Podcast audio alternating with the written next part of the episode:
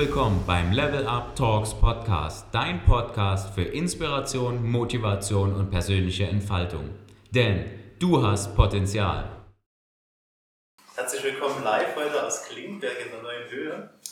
Ähm, auch einen schönen Gruß wieder an alle, die digital dazu geschaut haben. Heute beim Level Up Talks. Wir haben heute ein paar Veränderungen. Der Richard sitzt heute nicht hier, weil er ist nämlich im verdienten Urlaub. Dafür darf ich heute mit Jan sprechen. Vorab will ich dann noch zwei, drei Sachen sagen, weil Jan ist nämlich einer von unseren Unterstützern seit der ersten Stunde. Unser allererstes Level-Up-Seminar haben wir nämlich genau hier gemacht. In der neuen Höhe in Klingenberg. Total cooles Tagungshotel. Also wenn ihr da mal Bock habt, im Grün eine tolle Zeit zu verbringen, ist auf jeden Fall eine klare Empfehlung und Seminare kann man hier auch super machen. Wir hätten sogar schon unser zweites gemacht, aber Corona wollte das erstmal unterbinden, die ganze Geschichte. Was gibt es zum Jan zu sagen? Der Jan ist in der zweiten Generation jetzt Unternehmer.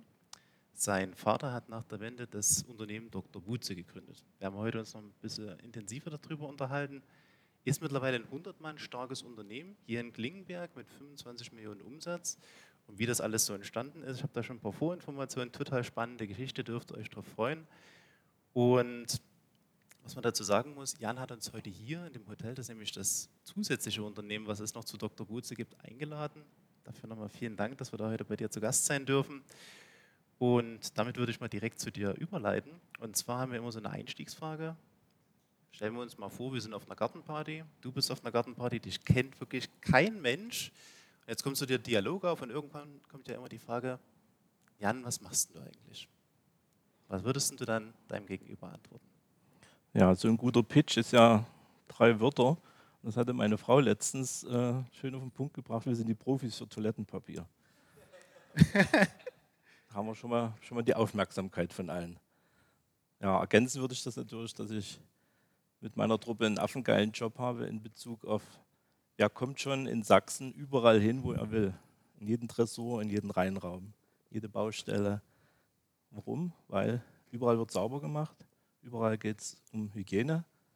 Und ja, da sind wir die Fachleute, wir beraten das, wir verkaufen die Dinge, die da gebraucht werden und haben da eine gute Mannschaft eine extrem gute Mannschaft am Start.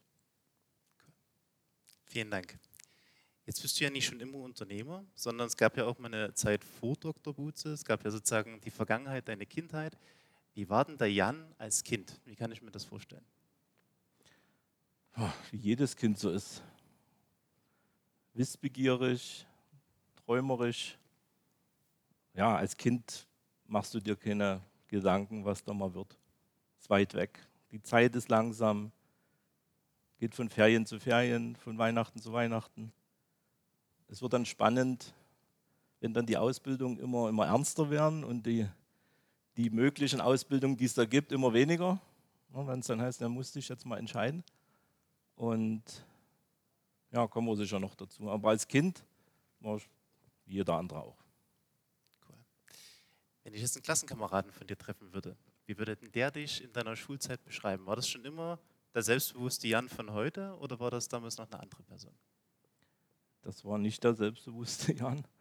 Ihr Jugend seid ja heute von Haus aus selbstbewusst. selbstbewusst. Ich staune da immer, wie ihr da auf die Bühnen geht und wie ihr da überhaupt nie zuckt. Und da geht es einfach los. Ich habe da gestottert, ich habe den Mund nie aufgekriegt, ich habe gestaunt, wie andere reden konnten. Es gab immer Jungs, die da für die Mädels einfach den cooleren Spruch hatten. Ja, ich habe das so auf meine Art und Weise gemacht. Also nicht mit den Mädels, sondern ja, ich war so der, der das Fußballturnier organisiert hat. Der, ich war immer auf Achse. Langeweile kenne ich nicht. Damals schon nie und jetzt auch nie. Cool, vielen Dank. Jetzt bist du ja sozusagen in deinem Schulfeld un, Umfeld unterwegs gewesen. Dann gab es ja auch eine Prägung, die du ja durch dein Elternhaus gekriegt hast. Wie war denn die Erziehung von deinen Eltern? Wer hat dich da geprägt? Was waren denn da so Erinnerungen, wo du sagst, okay, das hat mich sehr geprägt, das hat mich sehr beeinflusst? Kannst du uns da mal auf die Reise mitnehmen, wie das da mit deinen Eltern war? Muss ich noch ein bisschen ausholen. Wir haben in einem Doppelhaus gelebt mit den Großeltern. Also heute heißt es wahrscheinlich Mehrgenerationenhaus. Das war aber hier auf dem Dorf ganz oft, ganz normal. So, und da gab es eine gute Oma, und der Opa, der auch immer viel angestellt hat, also nie Unsinn übernommen, äh, unternommen, sondern der einfach gesagt, du musst jetzt dorthin, du machst das noch und die Kaninchen brauchen das Futter und So, und die Oma, die hat eben Kreuzworträtsel gemacht und die war die gute Oma. Also ich war ganz viel bei meinen Großeltern, schwupp, die Tür auf und dann waren wir in einer anderen Wohnung. Die Bilder, die habe ich noch einfach auf der Festplatte. So, und mein Vater, der kommen sicher auch noch mehrfach dazu, er hatte einen, einen Job, damals früh war es dunkel, da ging er mit dem Fahrrad zum Bahnhof, ging es nach Freidal ins Edelstahlwerk und im Dunkeln kam er wieder. So, am Wochenende haben wir viel gebaut und im Garten und was da alles so ist. Meine Mutter hat sich sicher auch ganz doll um, um mich gekümmert, aber prägend war schon, muss ich mal sagen, auch die Oma, weil die hatte auch viel zu tun und die hatte immer für uns Zeit. Das war, war toll. Vielen Dank. Es ist sozusagen die Kindheit dann so langsam am Auslaufen. Du hast ja auch gesagt, dann hat sich so ein bisschen verengt der Trichter. Es musste ja dann eine Entscheidung her. Du bist ja damals aus der Schule gekommen, wo gerade die Wende war. Wie hast du das erlebt, diesen Umbruch von alles geordnet, DDR, zu alles anders, Kapitalismus, Marktwirtschaft?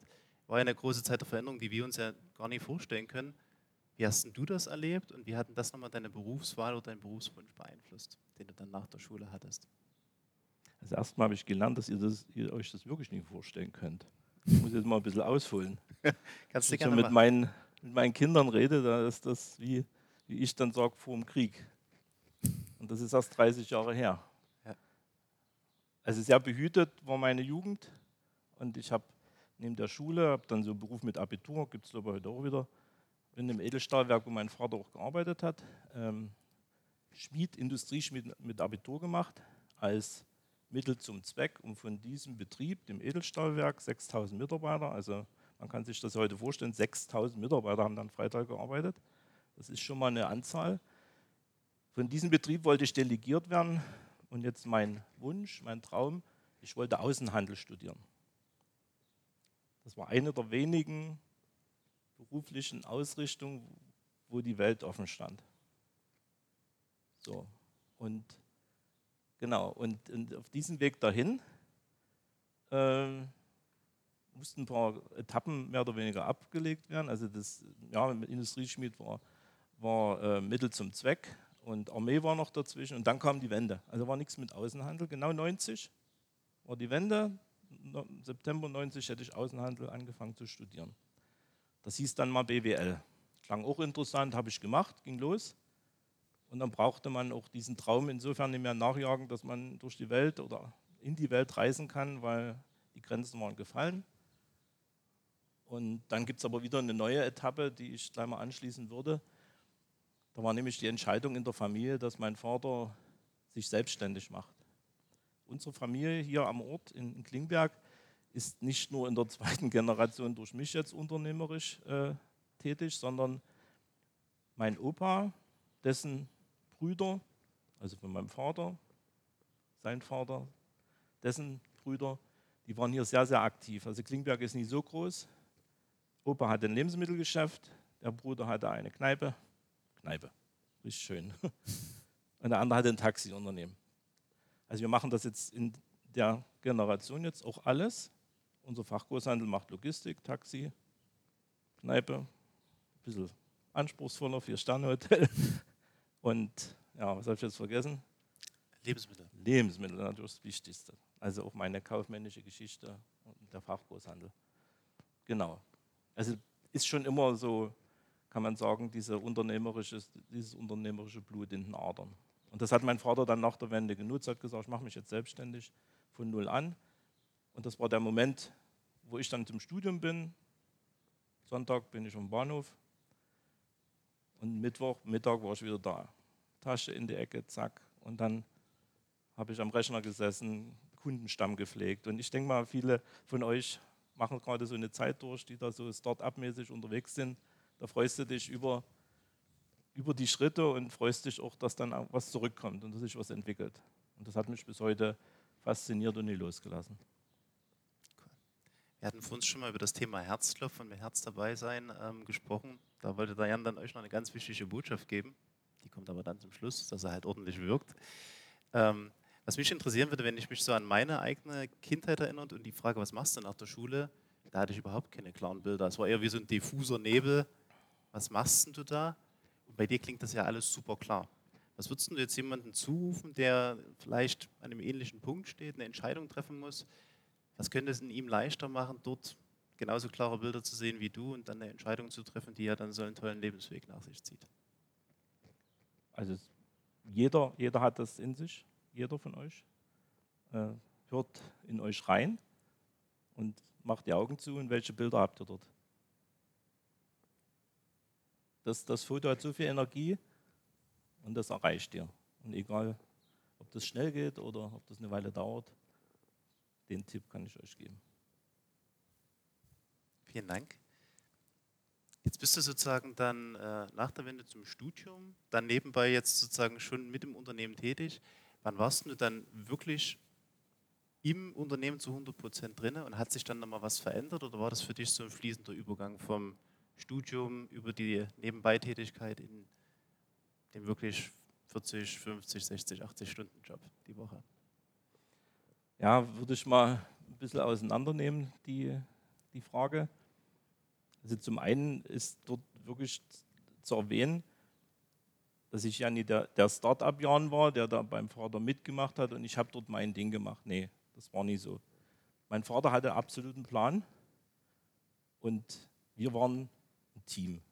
Von Anfang an, wir sind ein Team, Traumteam. Wir haben uns ergänzt und ja, ergänzt in, in, jeder Beziehung. Er war natürlich in der ersten Etappe, die dann bestimmt zehn Jahre ging, absolut mein Vorbild und ich bin dort mit Abstand die Nummer zwei bewusst gewesen. Hat überhaupt auch keine Ambition, weil das das wäre auch gar nicht gegangen. Also wer mein Vater da vielleicht auch mal erlebt, der hat als Mensch so eine, auch eine Ausstrahlung und eine, eine Wirkung auf, ja, wenn der einfach reinkommt, da, das war noch nie dran. Also alles hat im Leben, bin ich der Meinung, seine Zeit und das waren Lehrjahre und da habe ich ganz viel gelernt. Ich war dort einfach in dem Dunstkreis mit dabei, da hat mich, äh, wir waren frühzeitig im Wirtschaftssenat, da waren wir ganz stolz drauf also nie die 90er, oh doch Anfang der 90er Jahre, wir als kleine Firma hier im Wirtschaftssenat Sachsen, wir waren Senatoren, da hat mich mein Vater mitgenommen. War der einzige Junge, der dort dabei war, also junge Kerl. Waren nur die Würdenträger, die mit dem dicken Bauch so und mit grauen Haaren. Da war ich mit. Da habe ich von Anfang an Tuchfühlung aufgenommen. Ich habe das Gefühl mehr oder weniger aufgesaugt, wie, wie das so ist. Und habe dann auch äh, für mich immer versucht zu, zu realisieren, was sind denn so die Triebkräfte oder die Motive, warum, egal wer, wann in seinem Leben, wie, wie entscheidet oder nie entscheidet oder was da gerade so im Kopf und der Gefühlswelt vor sich geht. So, und die, die Zeit, wie gesagt, mit meinem Vater, die ersten zehn Jahre, machen wir es mal wirklich an Daten fest, 90 war das mit dem Studienbeginn, waren sieben Semester mit meinem Studium durch. Da war nichts, da habe ich mich nicht halten können, da habe ich Gas gegeben. Ich wollte einfach auch fertig werden, habe da auch eine ziemlich gute Zensur am Ende gehabt, eine, einen guten Abschluss und ja, dann ging es los. Da war ich Prokurist. Das klang cool, Prokurist. Geschäftsführer wäre noch gar nicht dran gewesen, aber was, also Prokurist. Ja, das, hat mir ein paar Jahre gefallen. Habe ich Vertrieb gemacht. Also mein Vater hat die großen Kunden gehabt. Ich habe alles, was vor die Flinte lief, habe ich gefragt. Du brauchst Toilettenpapier. Das habe ich nie geredet, aber das ist ja ein Markt, der ist ja unendlich. Der ist, jeder braucht da irgendwas und Situationen ändern sich immer wieder. Für mich waren ganz kurz große Gebäude, die gebaut wurden. Was weiß ich, ein Höfner und der Hauptbahnhof wurde umgebaut, der Flughafen. Also das waren meine große Flächen, ist gleich viele Leute. Dort muss jemand sauber machen oder die machen es selber warum arbeiten wir nicht zusammen? Das war mein Ding. Bis heute. Also wir haben das nicht klein, klein und, und das ging. Da waren auch nicht viele, die das sich auch zugetraut haben. Gut. Ja, jedenfalls, äh, wo waren wir stehen geblieben beim.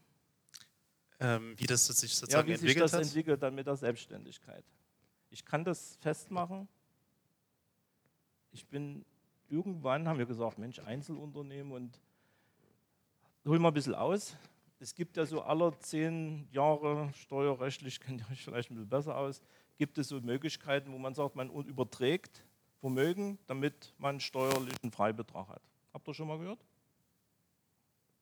Gut. Dann kommt, no, ihr seid ja angehende Unternehmer, ihr interessiert euch. Zumindest haben wir gesagt, Mensch, der ob du willst oder nicht, ich habe das ja sowieso. Mache immer schon Spaß mit meinem Sohn. Ob der nur mitmacht oder nicht, seine Rolle ist eh Nachfolger. Also jetzt in meiner Welt. Ja. Wir haben. ja, ob er mitmacht oder nicht. So, und jedenfalls haben wir dann gesagt, okay, wir machen eine GmbH und Co. KG. Klang cool. Früher hieß es Dr. Klaus Butze Reinigungsbedarf. Das war so der Anfang. Man musste mal deinen Gewerbeschein ausfüllen. So hieß die Firma. Und die Umfirmierung, man hat die Einzelfirma in die GmbH und Co. KG eingebracht. Das war, ich weiß es da gar nicht, 2003. Lass es vier sein, erster, erster. So, ja, haben wir gemacht. Dann gab es kein Geld mehr im Januar. Eine GmbH und Co. KG ist eine Personengesellschaft. Da gibt es keinen Geschäftsführer, also als solches, ne? also, oder Prokuristen, der da Geld kriegt. Ich bin ja, ich kann mich ja selber nie anstellen. Also ich habe dann kein Geld mehr gekriegt, sondern habe den Unternehmensgewinn oder Verlust gehabt, wie das Einzelunternehmen. Wie, wie mein Vater das die ganze Zeit für sich gemacht hat, er hatte mich bezahlt. Ich war auf einmal Mitunternehmer mit 10 Prozent und wir haben auch die ganzen Jahre eigentlich nie was rausgenommen, sondern haben das immer stehen lassen, haben mit dem Geld gearbeitet. Aber es war auf einmal eine, eine ganz andere Situation, dass das, was man verdient hat als Firma oder was man nicht ausgegeben hat als Kosten, das war Gewinn. Das war eine ganz andere Dimension. Also auch Verlust. Ne? Also man hätte auch Verlust machen können, wäre das weg gewesen, was man vielleicht in seiner ganzen Kindheit in die Sparschweine gesteckt hat, das wäre weg gewesen andersrum. Das, das war, da habe ich gesagt, oh geil, Unternehmer, das ist ja was Feines. Und jetzt muss man, ja jetzt, was ist Unternehmer? Unternehmer lebt von dem Risiko und verdient er mehr, weil, er, weil das Risiko belohnt wird. Er kann ja auch scheitern. Oder, und das ist überhaupt keine Wertung, Bewertung, wer nicht Unternehmer ist, der geht in eine gesicherte gesicherte Rahmenbedingungen und hat ein anständiges Entgelt, Rahmenbedingungen, Sicherheit, fertig. Das ist, das ist zu 99, das Normale. Du hast mich jetzt gefragt, ab wann bin ich Unternehmer und wo hat es bei mir Klick gemacht? Indem ich auf einmal mitgekriegt habe, ups, da geht ja was, das macht Spaß. Und mit dem Geld einfach dann, das ist wie, klingt jetzt doof, wie beim Roulette-Spiel oder beim Glücksspiel, passt sicher nicht hier in diesen Rahmen, aber es ist dasselbe. Man hat den Einsatz, bringt seinen Einsatz noch hinten dran mit einer gewissen Sicherheit und versucht ein kalkulierbares Ergebnis rauszuholen. man verzockt nie alles, aber man, man, man versucht immer zu, zu spielen. Also ich habe es sicher immer als Spiel gesehen, weil es spielend leicht ging. Und wenn man das nicht so macht, verkrampft man und dann kaufst du mir nichts ab, weil ich unter Druck stehe. Aber das sind einfach Regeln. Ich habe auch noch so eine Beobachtung gemacht. Sport. Ich bin absoluter Fan, kann ich euch allen mitgeben. Versucht im Sport zuzuschauen, was dort passiert. Also ah, Vereinssport, Team, kann man sich so viel abgucken, aber auch Sportler, einzelne Sportler, wie die konzentriert sich Ziele raus und wie die daran arbeiten. Jetzt kommen wir ein bisschen weg vom Thema, aber wenn, ich unter, wenn du mich anpickst mit Unternehmer, da ich würde den Punkt sogar gerne gleich aufgreifen. Es kommt zwar erst später, aber dann nehmen wir es jetzt schon. Du hast ja gesagt, du hast äh, Sportler beobachtet, du hast Vereinssport beobachtet. Was waren denn da für sich wichtige Erkenntnisse, die du dann auch in dein Unternehmen übertragen konntest? Erzähle ich keine Geschichte, sondern erzähle ich sehr gerne ein Erlebnis, was mich sehr geprägt hat. Und zwar hier über dem Berg gibt es ein nettes Örtchen, das heißt Dorfhain. Die haben einen Fußball, Club, wie es hier wahrscheinlich in jedem zweiten Dorf gibt. Da habe ich äh, ja, von Kindheit an meine Zeit verbracht. Dann in der Zeit, die ich äh, ausführte, hier Anfang der 90er Jahre, da war natürlich, da war ich auf dem Sportplatz überhaupt nicht, sonst fast jede Stunde und dann überhaupt nicht, weil das, das war nie dran. Und da wollte ich meinem Verein was zurückgeben, hatte mich auch im Knie verletzt. Jetzt also nicht unbedingt, jetzt sponsere ich was und macht mal los, sondern ich habe mich dort mit vorne dran gestellt und gesagt, komm, wir müssen weil drei Mannschaften hatten wir, da mussten wir zwei abmelden. Das war damals so die Geburtenknick. Habt ihr alles schon mal gehört? Ne? Also war auch so eine Zeit, so in den 2000ern oder 2010, sage ich jetzt mal, dass es einfach gar keine jungen Leute mehr gab. Auch nie im Sport. Dann haben wir versucht, mit, mit den Möglichkeiten, da ging es nie um Geld, da ging es um Engagement, um Pfiffigkeit, um, um, ja, wir haben sicher was bewegt, sodass wir interessant und erfolgreich waren. Und die, die Erfahrung, die ich dort in dem Vereinsumfeld gesammelt habe, also, nur, also Verein und aber auch die Sportler, wie kriegt man jemanden aufs Dorf, der hier Fußball spielt? Also den kannst du gleich sonst wie viel Geld geben, der kommt ja trotzdem nicht aufs Dorf. Also da muss, da muss irgendwas passen. Und wenn ihr macht ja auch vieles so, dass ihr Rahmenbedingungen schafft, wie heute Abend auch, damit ihr hierher kommt, euch eure Zeit verbringt und sagt, es gibt euch was. Beim Sport, ich spiele gerne mit dem Fußball. Ey, mit dem wollte ich schon immer mal Fußball spielen. Ey, und wir gewinnen immer. Das hat alles so seine Zeit, brauchen wir nicht weiterreden. Na? Ne? Ich bin hier auch kein Dietmar Hopp mit Hoffenheim oder jemand anderes. Na? Ne? Das ist eine ganz andere Liga, das will ich damit nicht sagen, sondern einfach diese Erfahrung, die jeder von euch, und egal wie der Sport heißt, wird schon mal sagen, Teamsport. Also wenn es zu individuell ist, dann sind wir in einer anderen Rubrik. Aber wir waren beim Team, da kann man sich im Sport sehr, sehr viel abgucken. Da könnt ihr, braucht ihr euch nur einmal rumdrehen und habt ihr eine Idee. Dort könnt ihr gucken, engagiert euch dort, da lernt ihr relativ viel super schöne Überleitung, ohne dass du es wusstest. Wir haben nämlich eine Kategorie Meisterstück. Und ich hatte ja in einem Dialog und auch auf eurer Internetseite gesehen, dass du ja dann eine Art Ausbildungszentrum bei euch geschaffen hast in der Firma.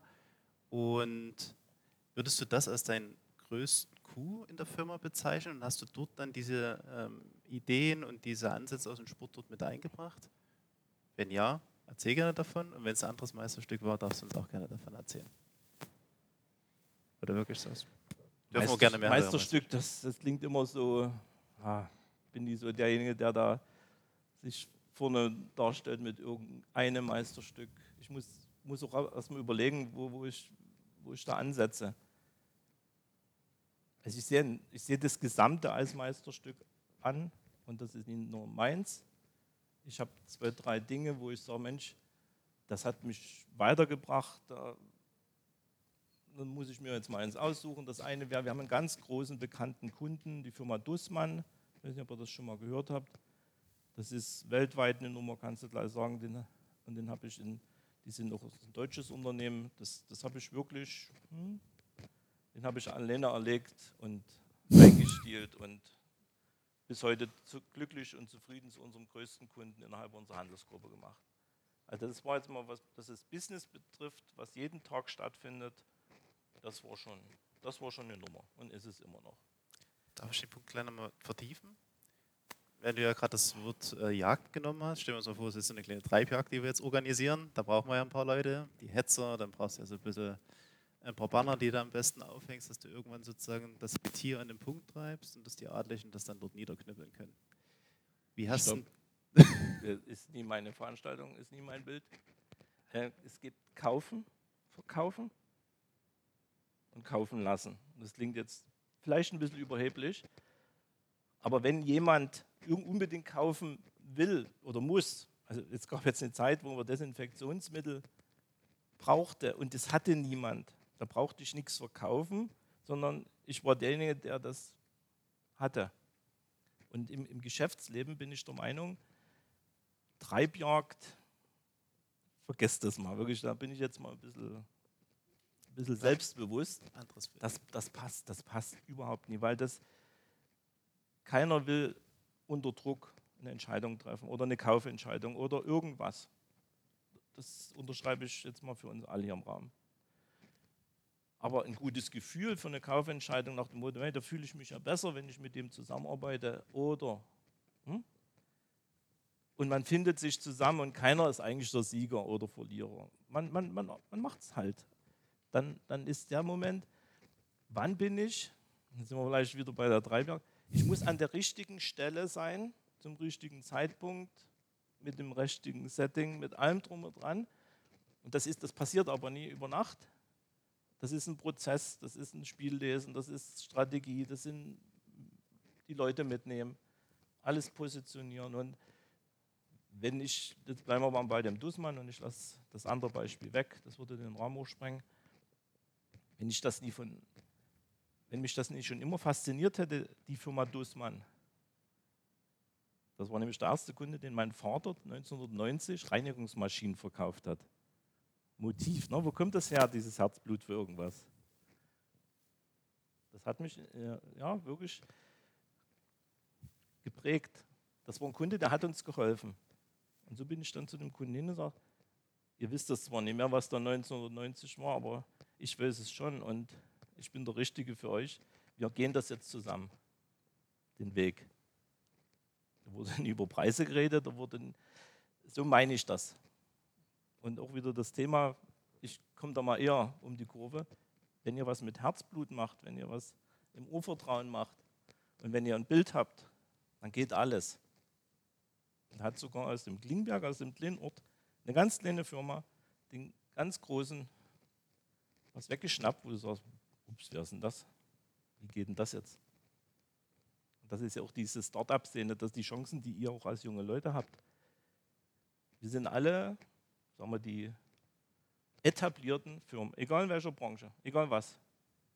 Die meinen alle, das ist jetzt so und das bleibt jetzt so. Jetzt habt ihr eine gute Idee. Die ist so gut, das kann morgen für den Etablierten in dem Moment vorbei sein. Weil die kaufen alle bei euch. Geht das? Aber definitiv. Genau. Und das war eben damals das Meisterstück Dussmann, das ist ja immer noch so, der, der, der kann ja von heute auf morgen immer noch weg sein. Und ich, ich hab, muss das jetzt anders machen, weil ich bin ja nicht mehr derjenige, der dort auf der Bühne steht. In Berlin und immer wieder, immer wieder. Ich muss ich habe auch andere Funktionen, andere Aufgaben, andere Rollen. Ich muss auf eine andere Art und Weise machen und muss versuchen, diesen Funken auch überspringen zu lassen auf andere Mitstreiter. Vielen Dank. Jetzt hast du sozusagen gesagt, das Motiv ist halt super wichtig. Die Idee ist sozusagen entstanden, weil dein Vater sozusagen mal in den 90er Jahren dort diese Maschinen wie bist du dann von der Idee wirklich zu der Umsetzung gekommen? Ich glaube, du hast ja wahrscheinlich trotzdem irgendwie einen Plan gemacht. Wie hast du dann das vorbereitet, das entscheidende Gespräch? Oder bist du einfach wirklich hin und hast gesagt, wir zwei gehen jetzt gemeinsam in Zukunft diesen Weg? Ja, ich denke mal, das ist viel Fleiß, viel, das kann man jetzt definitiv nicht in ein paar Sätzen sagen. Also Fakt ist, eine absolute Konzentration auf die Sache, eine auch zu gucken, nicht nur, was ich tun muss, sondern auch, ja, wie im Spiel, gucken, was spielt denn der andere gerade für einen Zug. Also ich spiele leidenschaftlich gerne Schach. Das ist ein Strategiespiel. Da kann ich nie erst überlegen, was macht denn der jetzt gerade, was mein nächster Zug. Da muss ich ein Gefühl dafür haben, wo die ganze Reise hingeht. So, und das war so die, die, die, die Zeit damals in der Umsetzung, wo man gucken musste, Mensch, welcher Lieferant? Wir sind ja ein Fachgroßhandel, der kauft ein und verkauft. Ne? Wir lagern ein, fahren das von A nach B, machen das alles schick für die Kunden, erklären, wie das geht. Ähm, genau, aber unter Rahmenbedingungen, wo der sagt, der Hersteller verkauft uns das zu dem Preis und wir verkaufen das und dieses Dreiecksverhältnis, das ist sauber geklärt. Wenn der Hersteller dort nicht mitspielt, bin ich raus. Und der Hersteller hat das die ganze Zeit mit dem anderen, mit meinem Hauptwettbewerber, der fünfmal größer war, gespielt.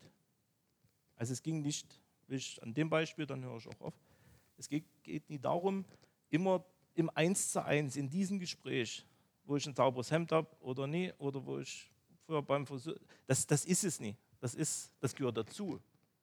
Kann ich nur sagen, bleibt bei euch, bleibt authentisch. Punkt. Spielt nie irgendein Spiel kriegt der andere sowieso mit. Also es ist ein Teil in dem Moment dieses Gespräch von der großen Wetterlage. Und die muss man beobachten und es gehört auch übrigens immer ganz, ganz viel Glück dazu. Also das will ich hier auch mal loswerden. Und Glück kann man aber auch in gewisser Weise benutzen. Weil wenn man positiv in, in, die, die Sache geht, rangeht, dann, dann ist es nicht mehr Glück, sondern dann ist es ja, schon gar nicht mehr zu verhindern, wo man hin will. Coole Sache. Du Hast das Thema Wetter angesprochen? Es gibt ja sonnige Tage als Unternehmer, wo gefühlt alles gelingt. Wir hatten jetzt über dein Meisterstück gesprochen. Gab es denn immer solche regnerischen, dunklen Tage, wo du sagst, pff, da hatte ich wirklich eine riesen Herausforderung? Wenn ja, was war denn das für eine und wie hast du die dann gelöst? Oder ihr als Team sozusagen? Also zum einen könnte ich jetzt sagen, ich erinnere mich da an nichts, weil ich sehr, sehr positiv bin von Haus aus und mich freue über, über Situationen, die, die nicht so wie eine Reklamation irgendwo, ich sage, gib mir den Hörer, ich, ich will das machen, ich will das klären.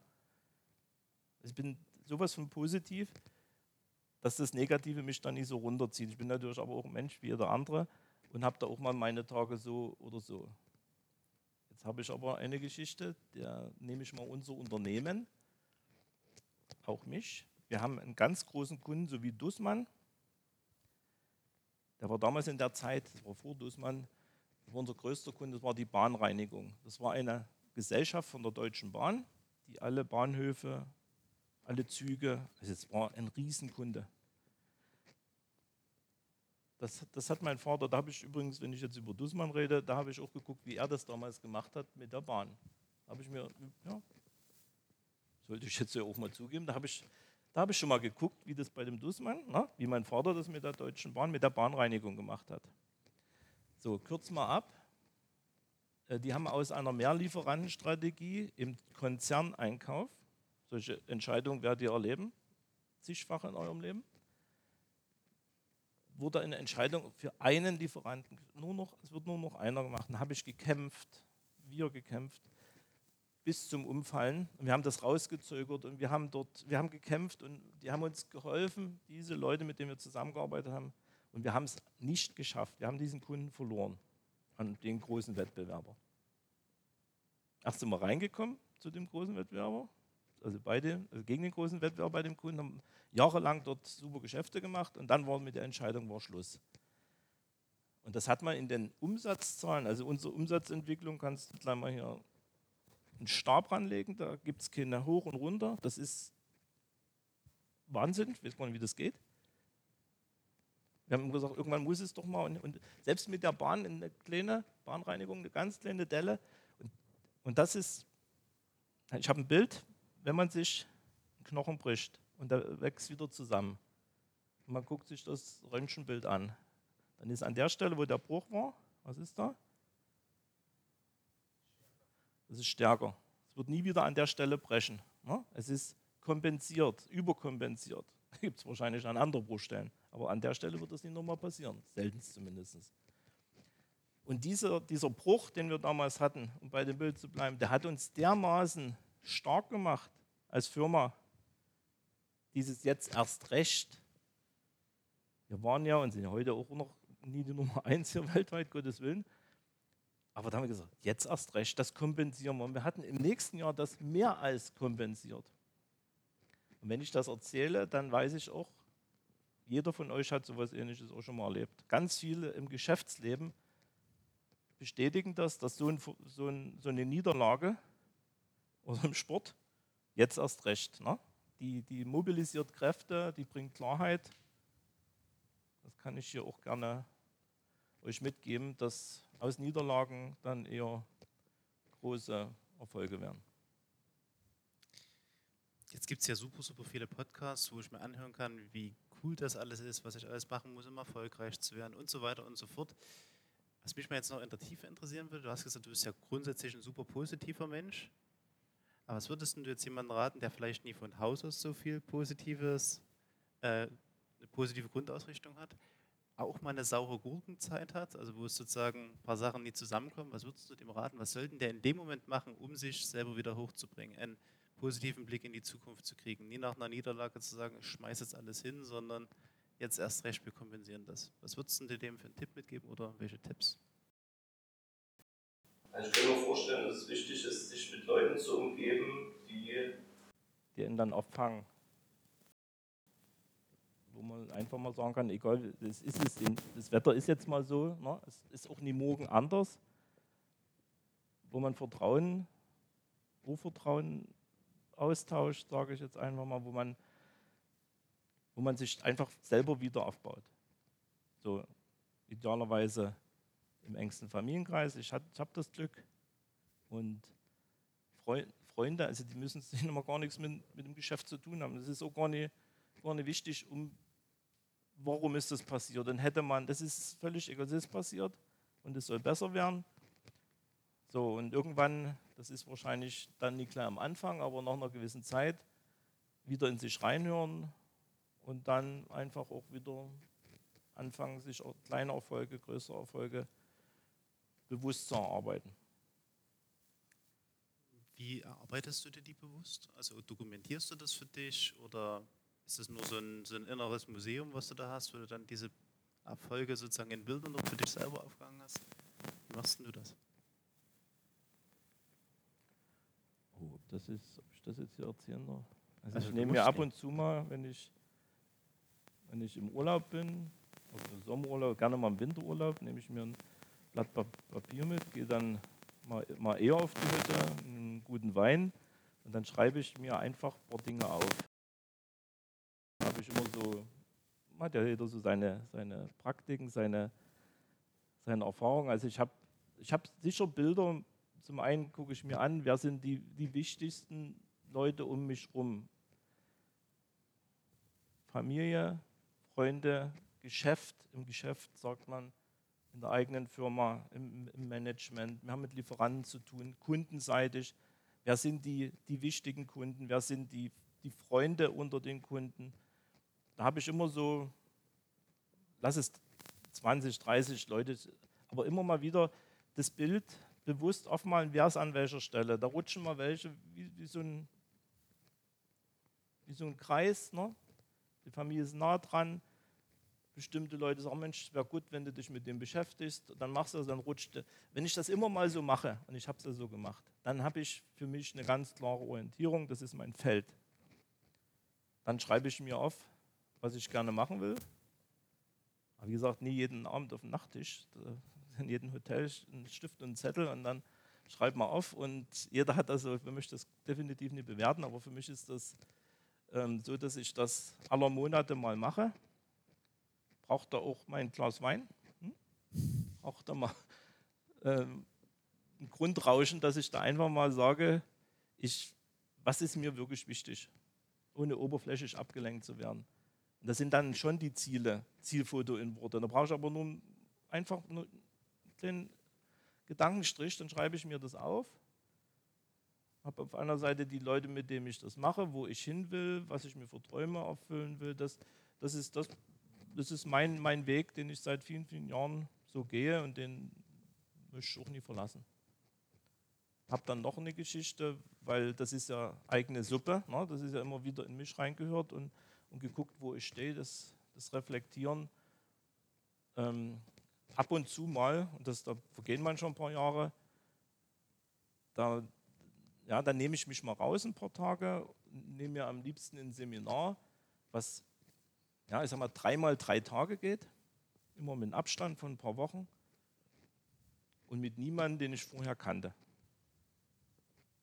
Dann gibt es Feedbackrunden. Ihr kennt solche Veranstaltungen, macht das ja wahrscheinlich ja regelmäßigst.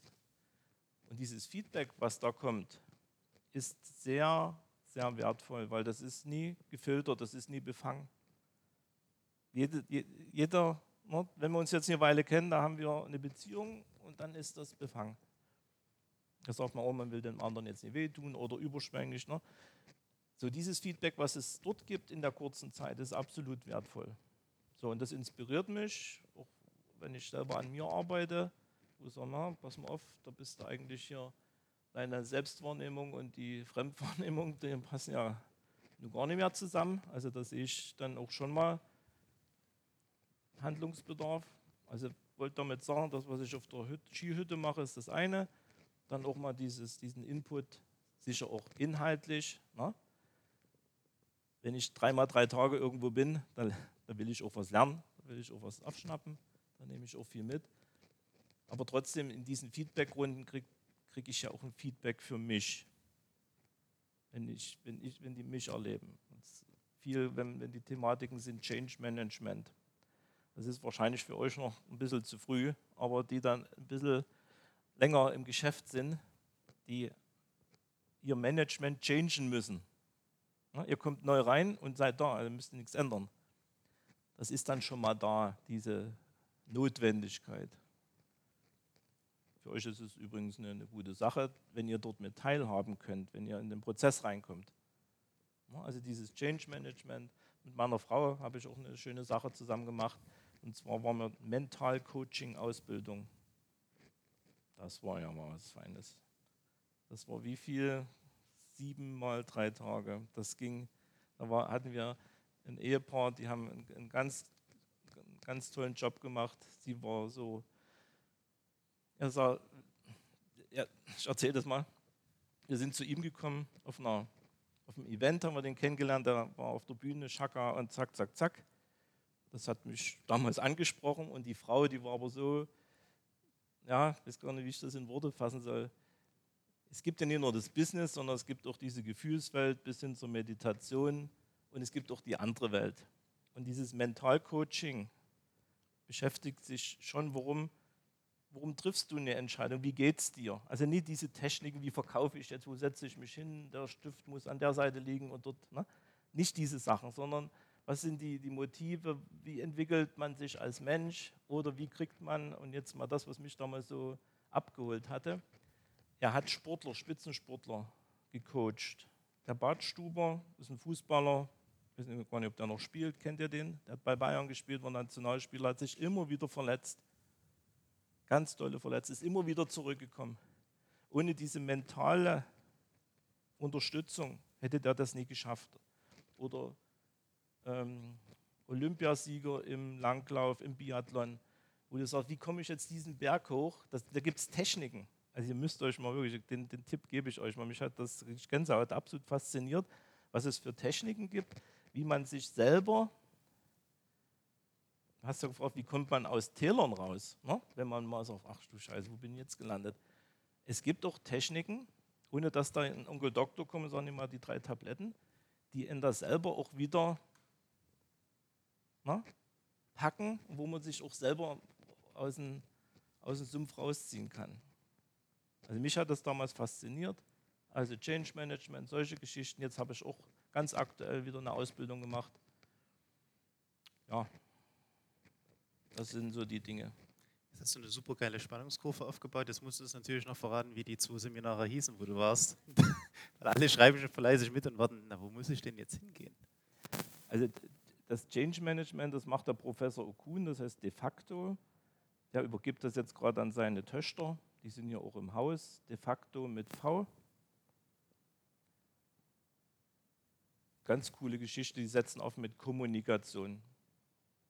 Man kann nicht nicht kommunizieren. Also jeder kommuniziert und das Kommunizieren ist nicht nur im Geschäft, sondern im, das ganze Leben ist Kommunikation. Und ähm, ich habe eigentlich viel zu spät damit angefangen. Je eher ihr damit euch beschäftigt, kann ich euch den Tipp geben, desto besser. Ihr kommuniziert das ganze Leben. Jetzt noch 10 oder 15 Jahre zu warten, um mal über Kommunikation was kennenzulernen, ist eine gute Adresse. Gibt es auch andere. Will ja hier keinen Werbeblock machen. So, und Thomas Baschab, Thomas Baschab, B-A, Schule, A-B, das müsst ihr mal googeln. Er und seine Frau, seine Frau und er auch eine ganz, ganz tolle Geschichte. Ja. Und jetzt war ich noch mal Andreas Buhr. Das war dann auch schon mal wieder eine, wieder eine andere Liga. Wir waren im Silicon Valley, Moritz war mit, Julius, die zwei Söhne. Ende September, Anfang Oktober waren wir eine ganze Woche bei einer Unternehmerreise mit dabei. Da haben wir schon Andreas Buhr kennengelernt. Das ist einer, eigentlich wollte ich zu solchen Leuten nie gehen, der macht mal gleich mal vor 10.000 Leuten los. Aber ganz, ich habe den dort als Mensch kennengelernt und habe dort eine Ausbildung genossen, jetzt auch ja, dreimal drei Tage, gehe auch nochmal zu ihm hin. Da ging es um ja, auch Themen, die ihr schon mit dabei habt, also ganz aktuell. Ja, auch bis zur Rhetorik auf einer Bühne. Wir waren auf einer kleinen Bühne und haben dort im Rampenlicht, deswegen gesagt, bitte dreh die Dinger rum habe ich mir meine Bühne aufgebaut. Das hätte ich nie gewusst. Da hätte ich die ganze Zeit jetzt hier gesessen und hätte geblinzelt und hätte überhaupt nichts gesehen. Große Künstler, arbeiten ja auch an sich. Die gehen nicht auf die Bühne und sind auf einmal die großen Stars. Sie sind ganz, ganz fleißig. Die lassen, überlassen nichts dem Zufall. Und sich damit mal zu beschäftigen. Hätte nie gedacht, wie interessant das sein muss. Und du hast mich gefragt, wie oft mache ich denn hier sowas?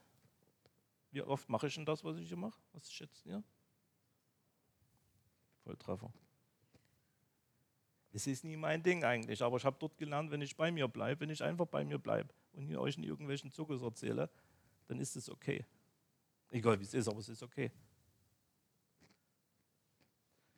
Ja, und diese, diesen Austausch, wo kann man sich weiterbilden, wie geht man in Krisen um, das ist ja das, was ihr auch durch diese Talkrunden und durch eure, eure Netzwerkarbeit macht. Da, da muss ich mal einen ganz großen Hut ziehen vor euch, alle, die da dabei sind und auch euch, die ihr euch darauf einlasst, ganz großes Kino. Ihr seid jetzt in der Phase, wo ihr könntet jetzt sowas anders machen. Temperaturen, Baggersee, Cola, Wodka, zack. Kann man alles machen.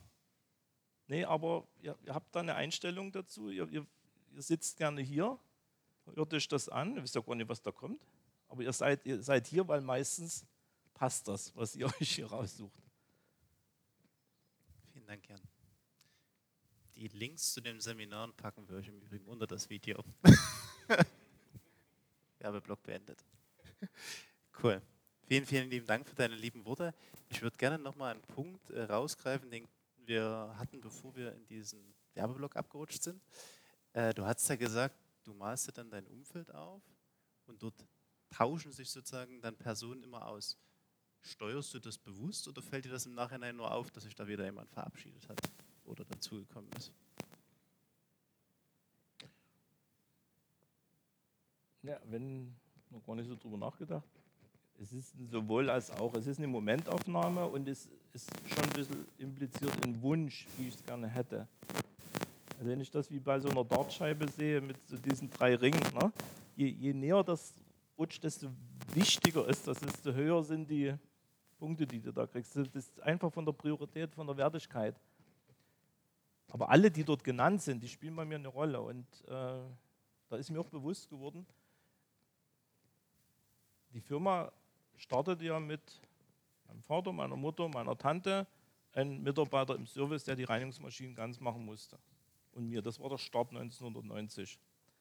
Und da kamen immer Leute dazu und da sagten, Mensch, ich hätte es dir nie vorstellen können, dass wir jetzt 100 Leute auf der Payroll haben. Wie soll denn das gehen? Wie, wie, soll man sich um die kümmern? Wie soll man mal mit denen reden? Wir saßen alle am Anfang am runden Tisch, zusammen Frühstück mit. Das war herrlich.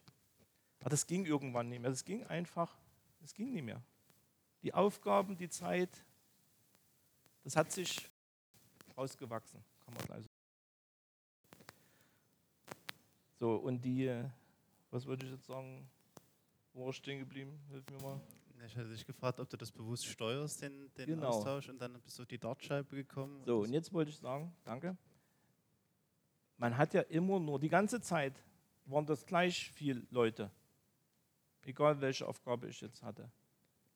Und diese, diese Klarheit und diese, diese, dieses Bewusstsein, dass ich als Unternehmer, als Führungskraft, kann ich hier vielleicht mal gerne euch mitgeben. Es ist egal, welche Aufgaben ihr bekommt, wenn ihr die richtigen 30 Leute an eurer Seite habt, könnt ihr vielleicht einen Staat führen oder könnt ihr die Deutsche Bank sanieren oder ihr braucht nur die richtigen 30 Leute an eurer Seite. Und jetzt bringst du mich noch auf was Wichtiges. Die habe ich mir rausgesucht, die 30. Das ist bei euch am Anfang von eurem geschäftlichen, also privat lassen wir jetzt mal raus. Da seid ihr mittendrin. Alle. Da seid ihr voll in der Mitte. Aber wenn es ums Geschäftliche geht, habt ihr die, sagen wir mal, die 10, 15 Leute, ihr habt die noch nie so positioniert, das sind noch nie diese Leute, wie es vielleicht in zehn Jahren ist, wenn ihr eine größere Aufgabe hättet. So, und ich habe mir die ganze Zeit diese Leute auch einstellen dürfen. Mein Vater hat gesagt, mach du das Personal. Da war ich ziemlich jung, Mitte 20. Ich habe von den 100 Leuten bestimmt na, mittlerweile 100 eingestellt. Ich habe mir die rausgesucht. Ich kann euch mitgeben, die wichtigste Entscheidung, die wichtigste Chance, die ihr habt, definitiv habt, ist, die Leute euch zu nehmen, rauszusuchen, die richtigen Leute rauszusuchen. Das ist euer Hauptjob. Die bei der Stange zu halten. Ihr könnt das sicher delegieren, aber ich bin jetzt mal beim Unternehmer Jan Wutze, der das auch eine lange Zeit machen konnte. Wenn ihr in einem anderen Unternehmen seid, wir hatten vorhin so ein interessantes Gespräch mal hier vor, vor der Veranstaltung.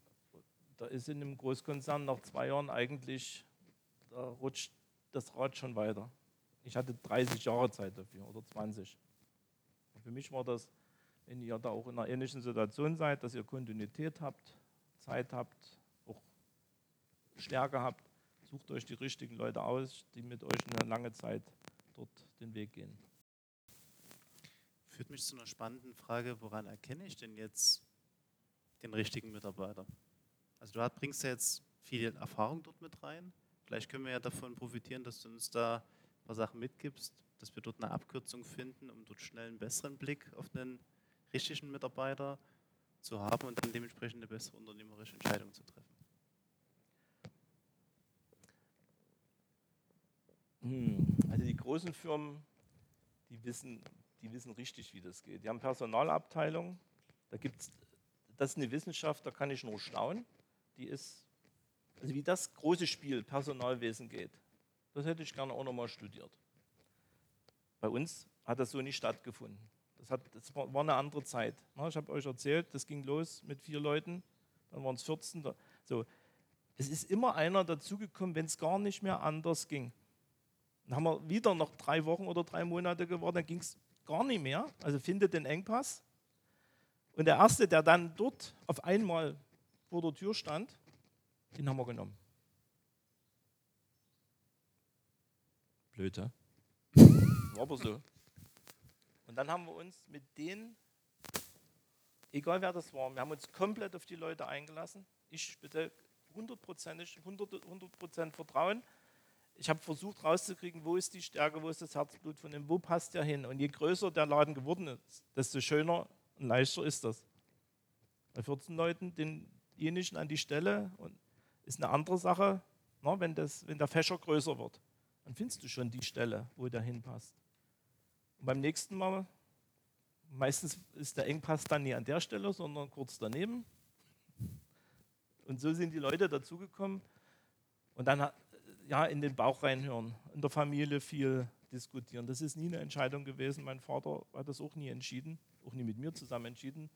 Da war meine Mutter, später meine Frau mit dabei. Das, das haben die Frauen vom Bauch her entschieden, ob das passt oder nicht passt.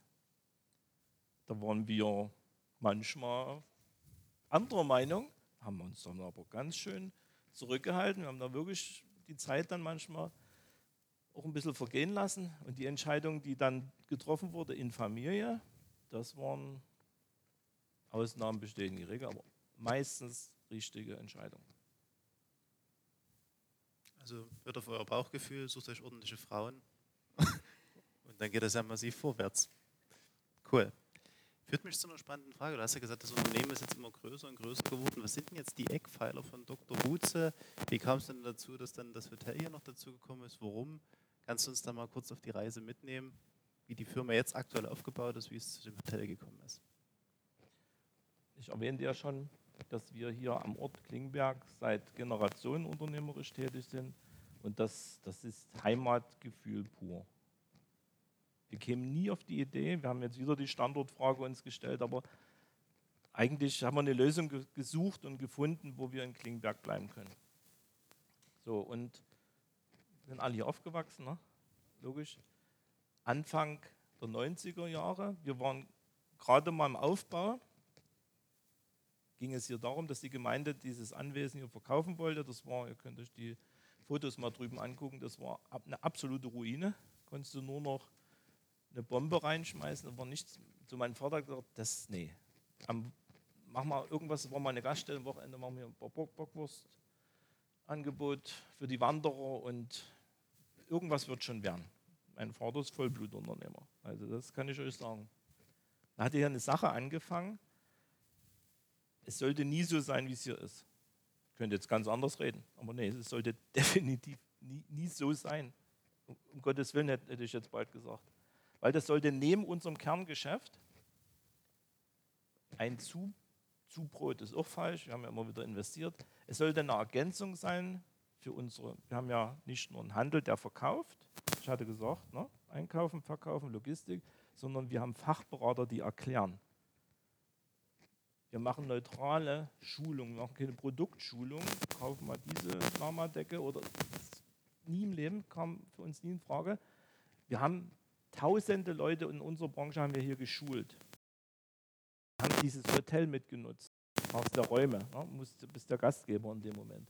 Das war ein Alleinstellungsmerkmal, hat uns auch in der Kombination, wie wir, unser, wie wir das gemacht haben, diesen Servicegedanken, diesen Mittelstands-Herzblutgedanken, äh, der hat uns auch Anerkennung, Preise eingebracht. Muss ich mal sagen, ohne das Hotel wäre der Handel gar nicht so einzigartig und sexy. Aber wir haben das einfach versucht, für den Kunden rund zu machen. Unseren Job mit Herzblut rund und eben nicht nur das Herzblut, wie wir das machen, sondern auch was wir machen dass wir da für den Kunden, dass wir den rundum abholen und erfolgreich machen. Das ist auch eine Geschichte, die ist mir auch in den letzten Jahren noch viel klarer und bewusster geworden. Das Unternehmertum heißt auch, die anderen, mit denen man zusammenarbeitet, noch erfolgreicher zu machen. Nichts verkaufen, wo, ach schön, verkauft, braucht er vielleicht mal, nee, Entweder der braucht das wirklich und ist erfolgreich oder ich verkaufe ihm das nie. Also so weit muss man schon gehen. Wenn man so weit ist, bin ich sogar der Meinung, da hat man es geschafft. Wenn man so ehrlich ist und sagt, ich lasse jetzt die 1000 Euro hier liegen, vielleicht in jungen Jahren sind 1000 Euro für euch ganz, ganz viel Geld. Nee, das braucht er eigentlich nie. Wenn ihr den, den Mut habt zu sagen, das bleibt bei euch, wird es selber nie kaufen. Ne? Oder man kauft und hat, hat was davon. So, zurück zu dem Hotel. Das war diese Symbiose. Und mein Vater, meine Eltern, musste auch meine Mutter ganz gut rausstellen, was die anpacken, da gibt es auch 100 Prozent. Mein Vater ist Grobe, die Wärme, die hier drin steckt, ist meine Mutter von der Gestaltung her und auch jetzt für meine Frau. Diesen Teil Retreat, sie ist Yogalehrerin und das, was hier, sage ich mal, an, an Wärme und Energie ist, das ist auch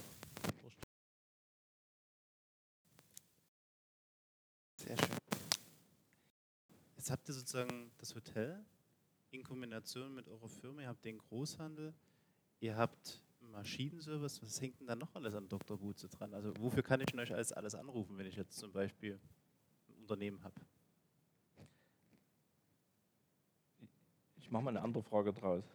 Frag mich doch mal, was jetzt mein, mein richtiges Herzblut aktuell ist. Ich habe ja aus der Vergangenheit geredet. Jan, was ist denn dein aktuelles Herzblut? Mein aktuelles Herzblut ist, das war auch ein Wunsch, den ich mir Anfang äh, der, ja, Anfang der Zeit, wo es dann losging, dass unsere Firma Teil von deutschlandweiten Handelsgruppen war. Na, wir sind ja hier regional und der Dussmann, der würde nie mit uns arbeiten, weil der braucht eine Lösung von Nord bis Süd, von Ost nach West. Idealerweise international. Und mein Herz hat auch immer dafür geschlagen, dass ich das, das ist auch absolut meine Welt, dass ich solche Firmen, solche Verbände, machst du auch nichts anderes. Ne? Ehrenamtlich, das ist nie, da kriegst du kein Geld dafür. Aber wenn das klappt, dann, dann sind wir als Firma erstmal abgesichert und da geht der Turbo ab. Da, wir wären ja nie mit 100 Leuten unterwegs, wenn wir nie in einer erfolgreichen Handelsgruppe wären und solche Kunden hätten. hätten wir die, das wäre nie so geworden. Und mein Herzblut ist, weil ich mich, ich bin mache euch mal ein Bild. Vor sieben, acht Jahren haben wir eine neue Software gekriegt. Also ich habe den ersten Computer, ne, 94 oder 90, das, das war ja mein Ding die ganze Zeit. Vor sieben Jahren habe ich gesagt, ich möchte kein Login mehr für die neue Software, ich bin dort raus. Verrückt, aber ich bin so froh, dass ich das gemacht habe. Ich habe mich vom Tagesgeschäft verabschiedet, weil ich wusste, dass es Leute bei uns in der Firma gibt, die das viel besser können. Die habe ich natürlich im Nachhinein absolut, das war Intuition, das war gar nicht Kalkül. Das, das ging, die habe ich abgeholt, die haben sich wie eigene Unternehmer in der Firma damit dann identifiziert. Und ich habe auch andere Aufgaben ähnlich abgegeben, sodass ich an, der, an den Firmen Dr. Butze Fachgroßhandel und an dem Hotel bin und mich voll auf die Handelsgruppe äh, konzentrieren kann. Da drehen wir ein ziemlich großes Rad. Ich bin dort Aufsichtsratsvorsitzender. Wir sind dort fast 500 Millionen stark. Sind die Nummer zwei, also die richtig gute Nummer zwei im deutschen Markt. Und international bin ich dort auch im Board mit dabei. Dort sind wir weit über eine Milliarde stark. So, die Zahlen, manchmal gehören sie dazu. Ich lasse hier mal fallen, sonst wäre das eigentlich Schall und Rauch, weil das keine Relation ist. Was, was ist für euch 500 Millionen? Für ein Audi eine Tagesproduktion, keine Ahnung. Es ist für uns, ne, wir sind 25 Millionen fast dieses Jahr, ein gutes Jahr. Ähm, wir selber würden nie 500 Millionen Euro Umsatz machen können. Das geht einfach nicht. Aber die Aufgaben, die dort anstehen und dieses, ich habe vorhin gesagt, ich spiele gerne Schach, dieses strategische, die Leute abholen, die, das, was ich in der Firma gelernt habe, mit meinen Mitarbeitern, das mache ich jetzt mit den Firmen und den Mitarbeitern und mit den jungen Leuten. Das ist auch mal eine Überleitung. Wie kriege ich, wie kriegen wir in der Handelsgruppe und auch in unserer Firma eure, euch ne, mit euren Ideen bei uns an Start? Weil zurzeit ist alles perfekt. Was ist in fünf Jahren? Was ist in zehn Jahren? Es ist jetzt perfekt, weil wir fünf, oder vor zehn Jahren was entschieden haben und gemacht haben. Also wir müssen jetzt wirklich sehen, deswegen bin ich auch sehr interessiert, wie euer Netzwerk sich entwickelt und würde dort auch gerne helfen und würde dort auch gerne mit profitieren. Das ist ein Geben und Nehmen. Ne? Dass sich äh, diese, diese Ideen, die die Jugend mitbringt, diese unbedarften Ideen einfach, ihr habt eine Idee und das ist Kundennutzen. Ich hatte vorhin das Thema, was ist denn, wenn einer eine gute Idee hat? Dann ist dieser altbackene, große Hochglanzprospekt des Wettbewerbers nicht mehr nötig, weil gibt es gerade eine App, drücke ich drauf, erledigt. So, und diesen Input, ne, die, der kommt meistens aus der Jugend, weil das bringt nun das Leben auch mit sich. Je älter man wird, desto mehr richtet man sich ein. Man hat einen gewissen Wohlstand, man hat seine Gefahren im Blick, man richtet sich ein. Übrigens hat das nichts mit Geld zu tun. Das ist eine ganz natürliche Geschichte. Jeder richtet sich irgendwo ein. So, was willst du aber mit Leuten, die sich nur einrichten? Was willst du da diesen großen Kick erreichen oder die Ideen? Die Ideen werden klein gemacht. Das werdet ihr alle erleben, weil das egal ist, welche Branche das ist. Und ich möchte einfach, dass wir dort nie getrieben sind, sondern treiben. Und deswegen auch nochmal auch die Einladung von meiner Seite. Egal wer da als junger Mensch kommt, der hat da immer ganz offene Tür bei mir und ganz offene Ohren, dass, dass ich dort auch vielleicht auch eigennützig, wenn ich zwar nicht selber mit ihm, mit ihr, mit ihm weiterarbeiten kann, so bringe ich für mich selber eine Klarheit, was ich machen muss, was ich brauche für unsere Firma oder für unsere Handelsgruppe. Das war ja mein Thema. Also da haben wir wirklich ein Rad, was wir dort drehen und was wir bespielen können, wo wir uns bei Großkonzernen und großen Firmen überhaupt nicht verstecken brauchen. Diese Leistungs- Dichte oder Leistungsbreite. Die Botschaft geht vor allem an euch. Ihr seid ja direkt hier. Ihr habt ja dann noch die Chance. Der Jan hat euch dort hinten was mitgebracht. Also wer Lust hat, bei einem Unternehmen zu arbeiten, wo wir eine Größe erreicht haben, wo du vieles ausprobieren kannst, vieles lernen kannst, ein Chef, der viel Vertrauen vorschießt, Lust auf neue Ideen hat, dann seid ihr auf jeden Fall eingeladen, da mal einen Impuls zu geben. Wichtig wäre mir nur, dass ihr euch vorher Gedanken macht, was ihr einbringen könnt, weil das habt ihr jetzt schon ein paar Mal gehört, das ist halt ein Geben und Nehmen. Wenn ihr da eine Chance bekommt, wäre es cool, wenn ihr was mitbringt, was der Chance dementsprechend würdig und entsprechend ist. In diesem Sinne, auch da hängen wir euch nochmal was unten drunter und ihr habt dann, die Chance, euch direkt etwas mitzunehmen. Vielen Dank, Jan. Wir kommen jetzt im Grunde zum letzten Drittel.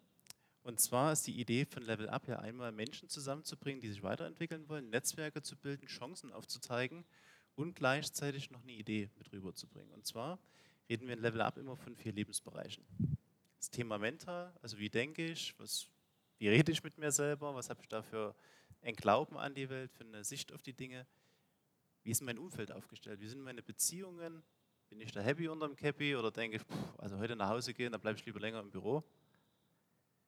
Was hat denn das Netzwerk überhaupt für Möglichkeiten für mich? Ist das ein chancenorientiertes Netzwerk oder zieht mich das runter? Das Thema Gesundheit. Bin ich fit oder halte ich mich nur mit Tabletten über Wasser? Es bringt aus meiner Welt, und das ist der letzte Punkt, Business, ja nichts, wenn du super erfolgreich bist, aber gefühlt mit 40 umklappst, weil einfach dein Organismus nachgibt, weil du dich nie um den gekümmert hast. Am Ende haben wir so die Idee, dass man sich Impulse aus allen vier Lebensbereichen zieht, weil im Ende ist das Leben für mich so, wie als würde ich auf einen Baum klettern. Und wenn ich halt hochklettern will, sollte ich ein gewisses Gleichgewichtsempfinden haben. Sonst falle ich nämlich von dem Baum runter. Und das Gleiche ist das, was wir im Grunde erreichen wollen, weil jeder kann ja irgendwas besser wie alle anderen. Und sich dort eine Idee rauszuziehen. Und da würden wir uns gerne auch noch deine Ideen anhören aus den vier Lebensbereichen, was du uns dann noch mitgeben kannst. Und da würde ich gerne mal in den mentalen Bereich nochmal mit dir reingehen. Du hast ja schon gesagt, positive Gedanken, ähm, die Ausbildung hast du ja empfohlen. Du hast ja dieses Bild uns gemalt, dass du dich dementsprechend mit dieser Dartschreibe mal darauf konzentrierst, wer ist denn da unterwegs. Äh, Gibt es vielleicht noch einen Punkt, wo du sagst, das hilft mir beim Reflektieren im Alltag, das ist eine Sache, die hält mich kopfmäßig im Alltag auf Kurs, bei deinen ganzen Aufgaben, die du zum Beispiel hast. Sitzt im Publikum meine Frau. Wollen wir sie direkt dazu holen? Oder? Nee, nee, gut. Die, die Familie im weitesten Sinne. Äh, Meine Eltern sind da auch, äh, das spüre ich schon, wenn, wenn da wenn das nicht so passt, wenn da irgendwas ist, da brauche ich, es gibt ja so, so ein Unterbewusstsein, das geht wahrscheinlich über Millionen Kilometer und da weißt du ganz genau, wie, wie der andere gerade fühlt und macht und tut. Und, und wir haben da eine ganz enge Beziehung in der Familie, gerade mit meiner Frau. Das, ja,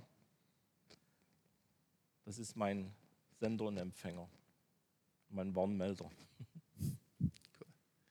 Sehr schön. Der zweite Bereich ist ja das Thema Soziale. Wir haben da immer so einen straffen Spruch, dein Umfeld prägt deinen Charakter, also pass auf, mit wem du dich da umgibst. Ähm, Gibt es da Umfelder, wo du sagst, okay, du hast ja schon ein paar genannt, das ist noch eine Sache, wo aber immer ein junger Mensch hingehen kann, wo du sagst, da kann man sich was mitnehmen, die Leute sind gut drauf, das sind gute Ideen. Könntest du da noch irgendwas mitgeben, wo du sagst, da ziehst du dir ziemlich viel her? Also der Spruch, den unterschreibe ich auch, Umwelt prägt den Menschen. Jetzt war es bei mir so, ich war so fasziniert und, und 1000 Prozent von früh bis abend in, in dem Geschäft unterwegs. Die, die Jahrzehnte sind ja fast weggeklappt, wo ich gar nicht mehr wusste, was jetzt 2001 oder 2003 oder. Das ist alles so rasend schnell und ich, ich hatte manchmal keine Zeit auch für Freunde. Das klingt im Nachhinein ist eine traurige Geschichte. Auf der anderen Seite, ich habe immer Freunde und Bekannte gehabt, aber wo du sagst, Mensch, warum hast du mit dem ja aus der Schule gar nicht mehr so viel zu tun und Mensch, hast du nicht mal den angerufen und mache mach, mach ich mich dann natürlich dann auch ein bisschen verrückt und auf der anderen Seite, jede Etappe, das hat mir mein Vater auch mal mitgegeben, das habe ich als junger Mensch nie verstanden, aber das weiß ich noch ganz genau, wie er es gesagt hat und wie, wie ich darüber jetzt denke. In jeder Etappe hat man andere Leute, mit denen man zusammen ist. Stellt euch vor, ihr seid jetzt in, eurem, in eurer Stadt, in eurem Dorf, in der Schule. Da hast du die Leute um dich rum. Denkst bis, bis zum Lebensende mit denen zusammenbleiben. Da bleibt einer übrig oder drei. Freust dich, dass auch mal wieder einer dazukommt. Ne? Aber dann geht es ins Studium. Dann ziehst du mal um. Also Umwelt prägt den Menschen. Und man kann sich ja immer noch ähm, freuen, wenn, wenn, das, wenn das Umfeld, manchmal weiß man das nie, will jetzt nie über Drogen oder irgendwelche komischen Sachen reden, ne? Wo man reinrutscht und kann gar nichts dafür. Dieses Umfeld, das ist ein ganz böses Bild, ne? das prägt auch den Menschen, das macht den Menschen in dem Moment kaputt. Eine geile Truppe, wie ihr das hier seid. Ne? Ihr befruchtet euch, ihr seid, das ist das ganze Gegenteil. Ne? Umwelt, Umfeld prägt den Menschen. Wichtig. Und wir als, als Eltern, meine Frau hier gerade dabei ist und Moritz auch, wir haben uns, wir haben uns im Nachhinein gefreut, dass, dass das Umfeld immer für unsere Kinder so war, dass sie sich genauso entwickelt haben. Und wir wussten, dass wir manchmal überhaupt keinen Einfluss haben konnten auf das Umfeld. Das soll jetzt auch keine Wertung und Bewertung sein. Das ist einfach nur eine Feststellung. Man achtet darauf, mit wem ihr Zeit verbringt. Die Zeit, die ihr hier zusammen verbringt, verbringt ihr nie in der Gefahr, dass irgendwas anderes passiert. Das ist für euch, für eure Entwicklung, jeden Fall für euch persönlich. Jeder sitzt hier für sich selber alleine. Eine ganz, eine ganz tolle und, und gute Investition. Dankeschön. Springen wir in den vorletzten Bereich Business. Du hast ja relativ am Anfang erzählt, du hast die ersten 10% dann von deinem Vater übertragen gekriegt. Es gab kein Geld mehr im Januar. Also du warst sozusagen, also gefühlt, zack, auf immer drinne gewesen. Und für viele von uns ist es ja noch so, dass die noch vor diesem Sprung ins Unternehmertum stehen.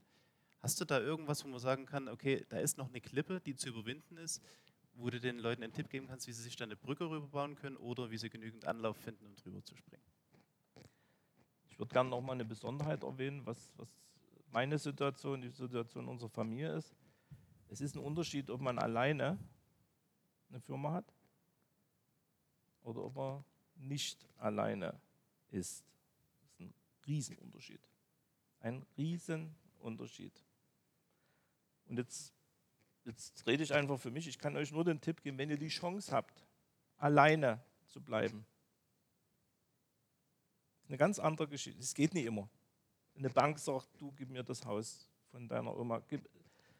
Aber wenn man alleine in seinem Kerngeschäft alleine bleibt, das war auch immer wieder dieser Motor, da ist er gefragt, was ist denn, wenn du alleine, du musst niemandem erklären, warum was schief ging.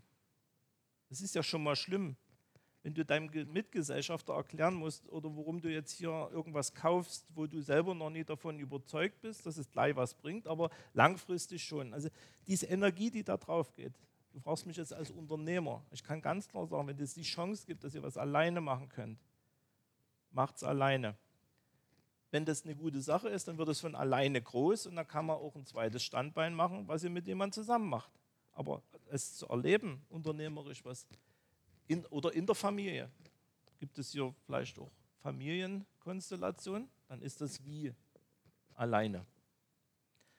Natürlich sind 99,9999 nicht diese alleinigen, ne, sondern es gibt viele, viele Gesellschaftsformen, wo dann ein starker, ein erfahrener mit dem weniger starken, weniger erfahrenen hantiert. Aber es ist immer, es ist auch ein Turbo, ist klar, ne? eine Befruchtung und äh, für uns war diese, diese Selbstständigkeit, ständig selbst, selbstständig. Ja, das, das war eben für uns in der Familie, mein Vater, für mich persönlich auch eine, eine ganz wichtige Sache. Ganz wichtige Sache ist ja auch das Thema Gesundheit. Ich hatte mal ein Essen mit dem Jan. Also ich habe gegessen, der Jan hat ein Glas Wasser getrunken, weil er war nämlich gerade am Fasten. total beeindruckend. Also ich weiß ja, dass ähm, das bei euch regelmäßig mal stattfindet, das Fasten. Warum machst du das und was machst du noch, um gesund und fit für dein Unternehmerleben, Privatleben zu bleiben? Also gerade mal mache ich was, aber wenn ich was nie gut gemacht habe, dann ist das Thema Gesundheit. Das fängt an mit dem Bewusstsein, dass, dass es auch mal Zeiten gibt, die nicht mehr so jugendlich unbeschwert sind, weil ihr, kennt das nie, ihr wisst nie, worüber ich jetzt rede, aber wenn ihr bis 40 ist gar nichts. Ich habe hab nächtelang gearbeitet, am liebsten habe ich in der Nacht gearbeitet. Da ist nichts, das macht das, passiert überhaupt nichts. So, dann bin ich, na gut, waren wir relativ äh, jung zusammen, da bin ich auf jeder Party eingeschlafen. Habe ich schon gelacht weil ich eben so viel gearbeitet habe. Das war aber nicht Arbeit für mich, ich habe es ja freiwillig gemacht. Das, man hat mich anbinden müssen. Ich bin auf Partys gegangen und bin nach dem ersten Bier eingeschlafen.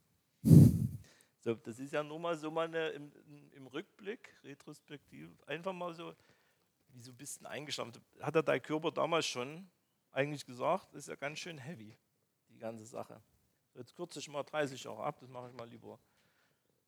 Ähm, ich habe da auch meinen mein Coach mit meiner Frau an der Seite, die ja auch hier mit eingebunden ist in dem Team. Hier werden nämlich wirklich ganz tolle Veranstaltungen angeboten, nicht nur eine Fastenkur, ich habe das oft gemacht, aber das sind ganzheitliche. Das ist auch noch nichts für euch. Das ist was für euch Eltern oder kennt irgendjemand im Unternehmerbereich, wo ihr sagt, Mensch, verdammt nochmal, das ist jetzt eigentlich nicht dran und der, wem kann ich helfen? Die Ärzte geben dem die Tabletten helfen. Also wenn's da, wenn, wenn ihr da wirklich jemandem Gefallen tun wollt, obwohl die Plätze sind so gut wie immer weg, da haben wir hier auch was im Angebot, auch über meine Frau. Und wie gesagt, wir kriegen uns da auch manchmal in die Haare und sagen, muss das jetzt sein? Und ja, muss sein oder muss nie sein. Also ich mache da auch schon noch ein bisschen Raubbau mit, mit mir. Auf der anderen Seite würde ich vielleicht wieder so machen. Ich weiß es auch nicht. Hm. Nächstes Thema. Dürfen wir deine Veranstaltung mit äh, verlinken und den Hinweis geben?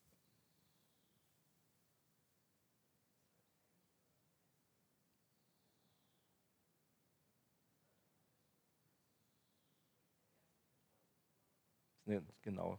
Aber wir können den Link gerne, wenn es interessiert. Also ist eine Ärztin und eine Praxis falls ihr das akustisch nie verstanden habt im digitalen Bereich. Wir packen das mit rein. Wer sich dafür interessiert, einfach drauf gehen und loslegen. Aber wo loslegen? Ich habe die ganze Zeit ja mit dir gequatscht. Wir wollen ja den anderen auch noch die Chance geben. Ihr seid dazu eingeladen, jetzt noch eure Fragen loszuwerden. Und super wäre, wenn ihr laut und deutlich sprecht, weil wir haben nur hier das Mikro und dort das Mikro und dass ich nie jede Frage wiederholen muss. Ich wiederhole jede Frage, wurde mir gerade gesagt. Also könnt ihr auch leise sprechen. ihr dürft anfangen. Wir hätten eine Frage. Olli.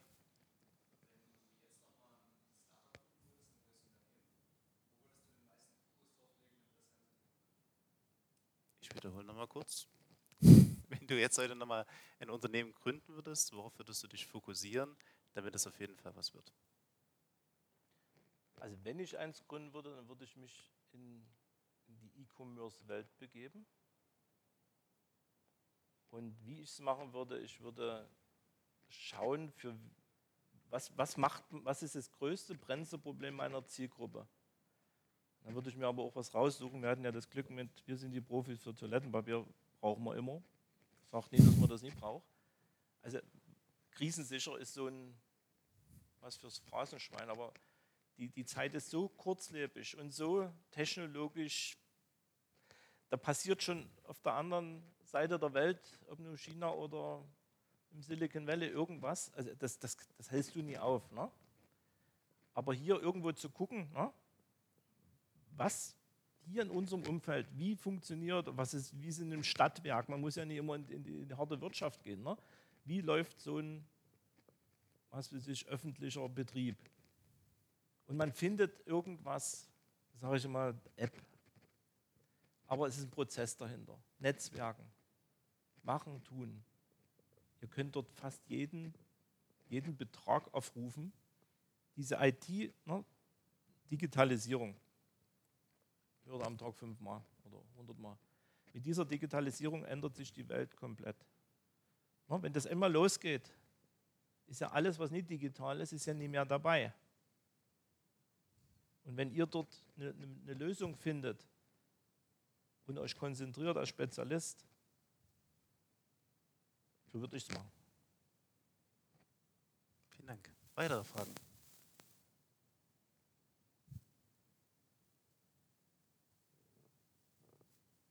Julia?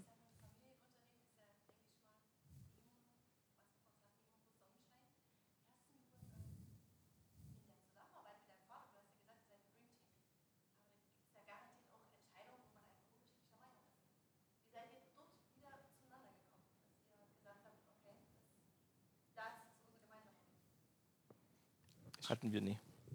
Also wisst ihr das noch? Ach ja, also die Frage war, wie es bei unterschiedlichen Standpunkten bei einer Entscheidung zwischen Vater und Sohn, wie ihr euch dann trotzdem geeinigt habt. Ich mache mal ein Bild. Ich erzähle irgendwas. Mein Vater kommt hierher. Der sagt, der sagt dasselbe wie ich. Genau dasselbe. Und umgedreht auch. Das haben wir so oft erlebt. Das, was ist denn das jetzt hier? Das geht doch gar nicht. Wir sind sowas von eine, ein, eine Schwingung. So, und da hatten wir wirklich, nee, wir hatten nie diese, also für mich gefühlt, nie diesen, diese extrem verschiedenen Sichtweisen. Er hat mich machen lassen, ich habe mich sicher spät, aber ich habe mich dort auch abgenabelt. Das ist ein Prozess, den macht jeder junge Mann oder jeder, jedes Kind dann mal durch. Da kann man sicher sagen, ja, jetzt hat er andere Meinung. Und das, aber ah, das, das Verrückte, das will ich ja einfach immer sagen, dass wir sowas von abgestimmt sind. Also ich weiß ganz genau, wie mein Vater tickt und umgedreht. Und das ist ja eine, eine absolute Gabe oder eine, eine Einzigartigkeit. Das ist nicht normal, das weiß ich.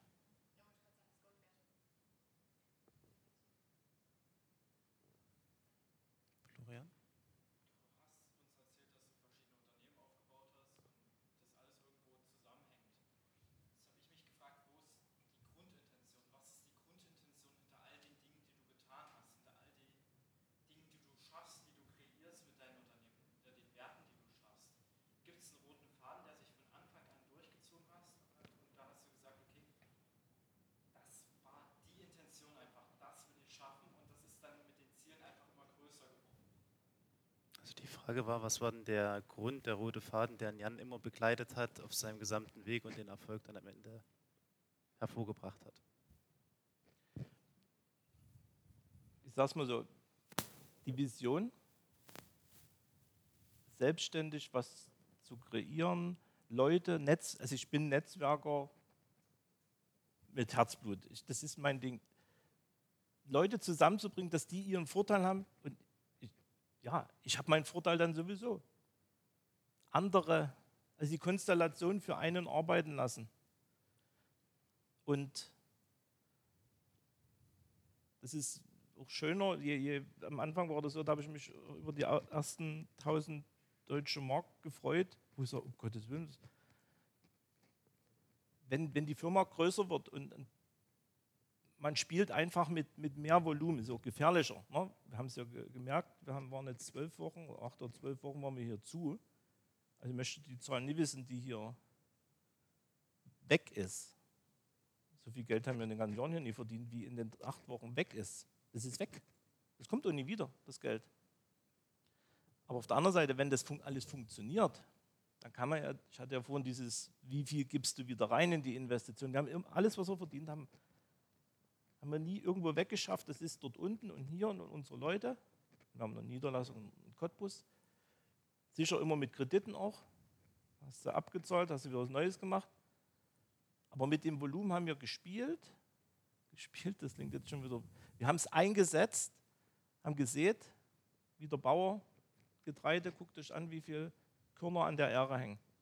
Man muss aber das Korn erstmal wieder bereit sein, reinzustecken. So, und das war mein Ding, dass ich gesagt habe, wir machen nie das kleine Feld hier in Klingberg, sondern wir machen mal das große Feld oder das ganz große Feld. Und wenn es schief geht, hat das Risiko nicht der Jan oder seine Firma oder Familie, sondern das teilen wir doch. Das ist doch nicht nur der, ist auch Risiko geteilt. Und wenn man Risiko teilt, das ist wie so eine Konsum ist eine Genossenschaft, Edeka ist eine Genossenschaft. Man denkt immer, das ist ein großer Betrieb. Da haben sich viele, viele zusammengeschlossen und haben diesen großen Betrieb gemacht. Und das hat nur so funktioniert, weil alle zusammen gut gemanagt haben. Und meine Stärke ist, dass ich Leute zusammenbringen kann, dass ich die führen kann, dass ich mich zurücknehmen kann. Habe dort auch jahrelang auch warten müssen auf meine Zeit, weil da auch andere Charaktere äh, Sorgen hatten. Das waren auch Dinge, die sprengen aber hier den Rahmen. Das waren auch Lehr, Lehr, harte Lehrjahre. Ja. Aber der rote Faden ist, ähm, ich möchte auch in meinem Leben was machen, was mich selber befriedigt. Selbstbestimmtes Sein. Ist leicht und kurz gesagt. Selbstbestimmtes Sein, was Spaß macht. Das ist der rote Faden. Noch mehr Fragen? Ruben?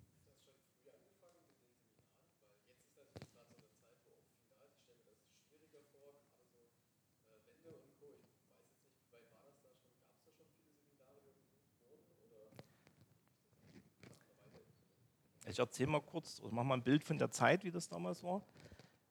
Also in der DDR-Zeit gab es in jeder Schule, glaube ich, sieben Leute, die dort sauber gemacht haben oder zwölf. Dann kam die Wende, dann musste der Staat sich ent, also verschlanken, da wurden Leute entlassen und das waren nicht die in der Stadtverwaltung, sondern die Reinigungskräfte. Die wurden outgesourced. Und da haben sich Firmen gegründet, also der pfiffigste von denen gesagt, ich mache eine Reinigungsfirma. Die hatten alle keine Ahnung und vor allen Dingen wir auch nicht. Jetzt hatten wir zwei Hersteller, einen mit Reinigungsmaschinen und einen mit, mit Chemie. Die haben gesagt, also wenn ich dir die Maschine verkaufe, dann waren die schon immer, dann muss ich dir erzählen, wie, die, wie das geht, was man kaputt machen kann, wie man das ordentlich macht. Bei der Chemie, Reinigungsmittel, dasselbe. So, also es war unser Job, so zu verkaufen. Und jetzt war die Zeit, da wurde ganz viel sagen wir mal böse, böse wirklich, Seminar, wurden Seminare angeboten, wo Produkte verkauft wurden. Und da hat es dann auch mal hier unsere ja, ostdeutschen Freunde, auch ganz, weil wir kannten das ja noch gar nicht, wir haben immer gedacht, alles ist lieb, alles ist gut. Also dieses Thema mit Seminaren, was zu verkaufen, war ganz, ganz negativ besetzt. Lebensversicherung. Die haben ja heute noch zu tun, Lebensversicherung ist ja nichts Schlimmes. Das ist ja was ganz Wichtiges. Ne? aber hat damals einen ganz, ganz schlechten Ruf gekriegt, Anfang der 90er Jahre. Bloß mal als Beispiel. Dann haben wir gesagt, wenn wir Seminare anbieten, machen wir das produktneutral. Und wer einer der Dozenten fängt ja an, irgendwo über ein Produkt zu reden. Haben die alle gesagt, seid ihr blöd, die hast du alle da, da brauchst du doch bloß. Und nee, haben wir nie gemacht. Thema Seminare, also wir haben das als Mittel genommen, um unsere Kunden zu binden, wo die gesagt haben, hier komme ich gerne, mit denen kann ich gerne mich einlassen. Wir haben von den Seminaren, will ich damit sagen, nicht leben wollen. Das war nie ein Profit Center, ist es heute auch nicht. Das war ein Kundenbindungsinstrument. Ich erinnere mich noch an Zeiten, da waren die dann abends bei uns, wir haben zwei Bowlingbahnen. Wenn du mit Leuten auf der Bowlingbahn bist und bleib, bleibst einfach nur bei dir. Und die anderen machen das nie. Bei wem kauft der? Wir reden jetzt nicht über Compliance und hin und her, das ist eine ganz andere Geschichte. Aber es ist doch eine völlig normale Geschichte. Ich nehme doch auch vom Autohaus aus, aus der Nachbarstadt die Autos viel lieber, als wenn ich die im Internet bestelle, solange das noch alles so geht. Ja? Unsere Kunden sollen doch auch mit uns zusammenarbeiten, weil, weil wir uns darüber freuen, dass wir mit denen zusammenarbeiten und mit denen deren Fehler und unsere Fehler gemeinsam ausmerzen. Leben ist ja nie schwarz-weiß und auch nie immer fehlerfrei. Habt ihr noch mehr Fragen? Dann hast du alles so gut beantwortet, dass einfach keine Fragen mehr offen geblieben sind. Punktlandung. Da komme ich im Grunde noch zu meinem kurzen Abschlusstext, bevor ich mich nochmal ganz offiziell bei dir bedanken darf für alles, was du uns heute mitgegeben hast. Ähm, wir hatten uns vorher schon darüber unterhalten, für alle, die es noch nie kennen. Wir haben hier mal alle zusammen ein Buch zusammen rausgebracht. Das Potenzialjournal geht im Grunde darum, das tägliche Level Up, das man mal dokumentiert, was mir gut gelungen, wofür bin ich dankbar. Du machst das nie, aber vielleicht kennst du jemanden, der das machen möchte. Und manchmal schafft man es ja nie, so eine tolle Truppe von Menschen zu treffen, ein Seminar zu besuchen. Deswegen gibt es jede Woche eine kleine Challenge aus den vier Lebensbereichen. Und das wollten wir dir gerne als Dankeschön schenken. Ähm, eben mal als Erinnerung natürlich, dass du uns nie vergisst. Obwohl du ja schon gesagt hast, dass wir uns in Zukunft öfters sehen. Und ja, damit sind wir schon wieder am Ende vom Level Up Talks. Schaltet gerne rein beim nächsten Level Up Talks. Vielen, vielen Dank, Jan A. für die Zeit, für die Getränke, für die Räumlichkeiten. Ich freue mich jetzt auf unser gemeinsames Essen. Nutzt nochmal die Gelegenheit, euch untereinander auszutauschen, vor allem mit denjenigen, die ihr noch nie kennt. Und wenn, da, wenn ihr noch eine Frage habt, bleibt zum Essen. Dann habt ihr bestimmt die Chance, nochmal an die Frage zu stellen, die ihr euch in der Gruppe nie getraut habt. Schön, dass ihr dabei wart. Vielen Dank, Jan. Ich möchte mich auch bedanken. Letzten Abspann jetzt hier, weil das hat mir auch absolut viel Spaß gemacht und ich freue mich für euch, dass ihr so jung seid, dass ihr noch so vieles vor euch habt. Ich freue mich, dass ich auch solche Leute wie, wie ihr seid, äh, auch viel bewusster auch in der Zukunft äh, integriere in mein Sein. Und das hat mir auch richtig was gegeben. Danke. Vielen Dank. Das war sie, unsere heutige Folge vom Level Up Talks Podcast. Danke fürs Reinschalten. Und wenn du mehr über uns und unsere Veranstaltungen erfahren möchtest, besuche uns gerne auf unserer Homepage www.duhastpotenzial.de.